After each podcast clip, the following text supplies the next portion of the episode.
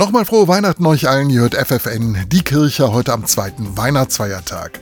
Ihr hattet bislang hoffentlich ein schönes Fest mit eurer Familie.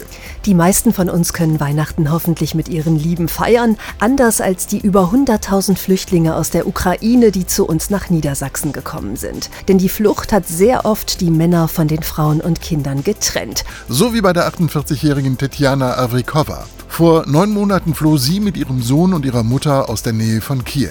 Weihnachten verbringt sie zum ersten Mal ohne ihren Ehemann. Der Vater, mein Mann, ist in der Ukraine und wir sind hier in einem fremden Land. Deshalb ist dieses Weihnachten für uns sehr traurig. Wir haben immer alles gemeinsam geschmückt, haben unsere Familie und Freunde besucht, sind in die Kirche gegangen und dieses Jahr sind wir nur zu dritt.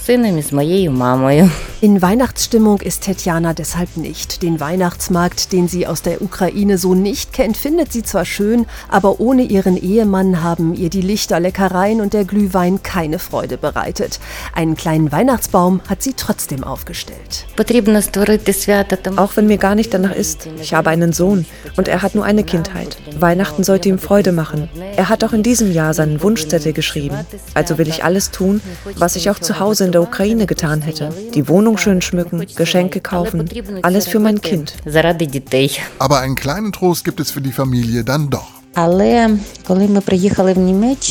Als wir im März nach Deutschland kamen, wohnten wir bei einer deutschen Familie, die uns bei sich aufnahm, als gehörten wir dazu.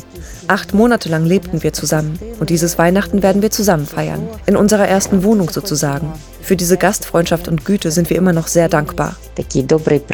Jetzt wünscht sich Tetjana nur noch eins, Frieden in ihrem Heimatland.